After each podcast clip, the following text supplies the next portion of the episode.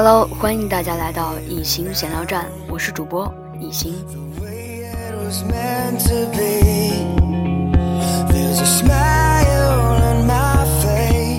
今天带给大家的是一心闲聊专辑，在今天这个环节里边，想跟大家闲聊一个比较常见的话题，叫八零后。我呢是一个长得很像九零后的八零后，呃，八零后嘛，顾名思义就是从八零年到八九年，而我却很尴尬的抓到了八零后的尾巴，介于八零和九零之间。其实我们八零后呢，出生了之后，有快乐，也有很多的烦恼，因为我们八零后是见证国家经济繁荣昌盛。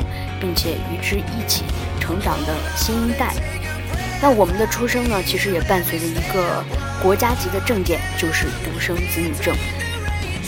独生子女证是我们八零年出生的时候的第一批证件，也是国家级给我们颁发的。其实我们八零后呢，小的时候也有很多很多的回忆啊，比如我们那时候小的时候会聚在一起玩很多种游戏，跳皮筋儿，打沙包。滚铁环、蹬弹球、拍洋片儿，这种都是我们经常去玩的一种游戏。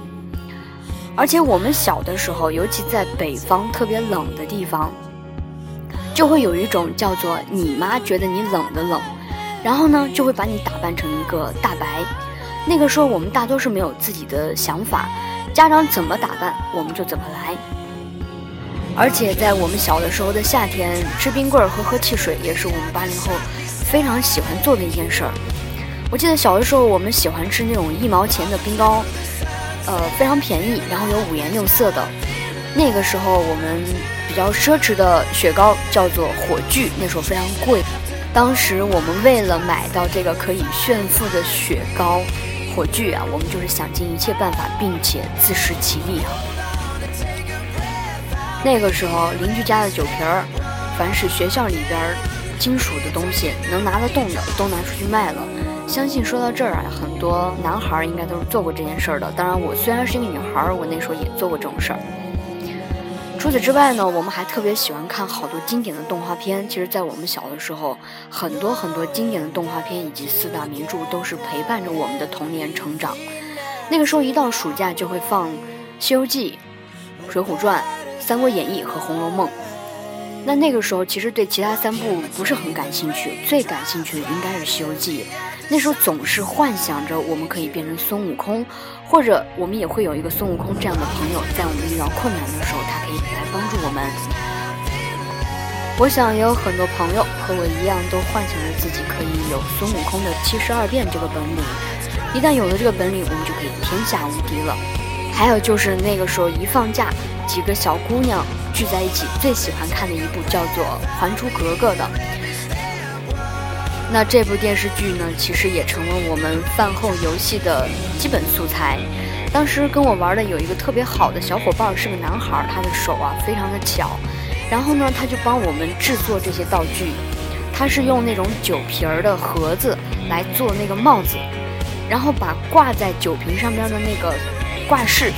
放在帽子两边作为帽穗儿，然后把保护酒瓶儿的泡沫底放在鞋子的底边儿，然后用胶粘好。最后的一个道具呢，就是把包装酒瓶的那块布拿下来作为手帕，这样我们就完成了基本道具，然后装扮齐全就可以玩上好一阵儿了。其实后来我也发现很多网评也好，还有从其他朋友口中听说，其实八零后是非常难过的一代，因为八零后是属于生活在夹缝中的一代。为什么这么说呢？因为我们既没有赶上七零后的好时候，也没有赶上九零后的好时代。七零后那个时候，当他们成熟以后。正是赶上中国政策大变革、经济大爆发的黄金时段，而九零后呢，基本上是含着金汤匙出生的，而我们八零后呢，则是非常苦逼的一代。为什么这么说呢？好几年前，二十好几的我们，带着从被象牙塔踢出的那种恐惧，整理好我们的简历，然后一份份的投出，接着经过各种面试，然后一轮一轮的笔试，最终我们的投出的简历依然石沉大海。好容易找到了一份还算得上不错的工作，而月薪只有三千的我们，却要承担着三分之一的房租，整天挤公交、挤菜场，来挤出我们一点点的生活。这就是我们八零后现在大多数的现状。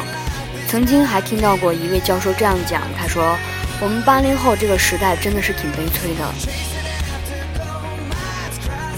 我们要生两个娃，而且我们的房价还不停的往上涨。”而且我们现在又被告知，我们退休的年龄要推迟，所有好事都让我们赶上了。他对我们表示非常的同情，同情也好，可怜也罢。其实我们八零后才是真正的当事人。我问过我的朋友，说八零后应该怎么样在夹缝中生存？那朋友呢，也是抗了半天，没有给我一个确切的答案。直到他说我要去查查度娘，结果度娘也没有给出标准的答案。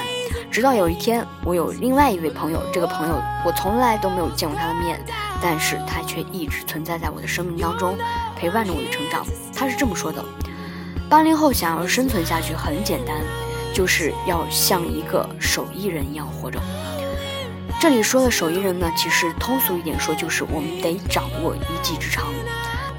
那我们经常有说，企业要有自己的核心竞争力。那我们为什么不让我们自己也有核心竞争力？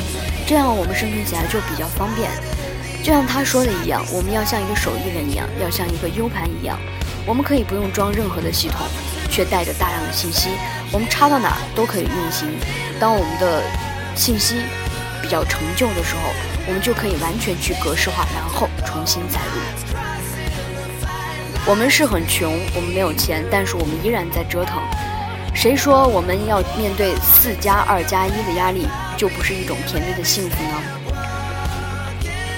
我是八零后，我们越是惨淡，就越要从这种惨淡中去吸取教训，然后让自己变得更强大，因为我们将是七零后的接班人，将是九零后的榜样。既然我们夹在中间，作为社会的中流砥柱，我们就要做出自己的样子来。我是八零后，我为自己代言。长得漂亮不叫真的漂亮，活得漂亮才叫真的潇洒。嘿，八零后，不要觉得自己有多么的难过，让自己真正强大起来，你在这个社会当中就会有地位。我是一心，我是一个长得像九零后的八零后。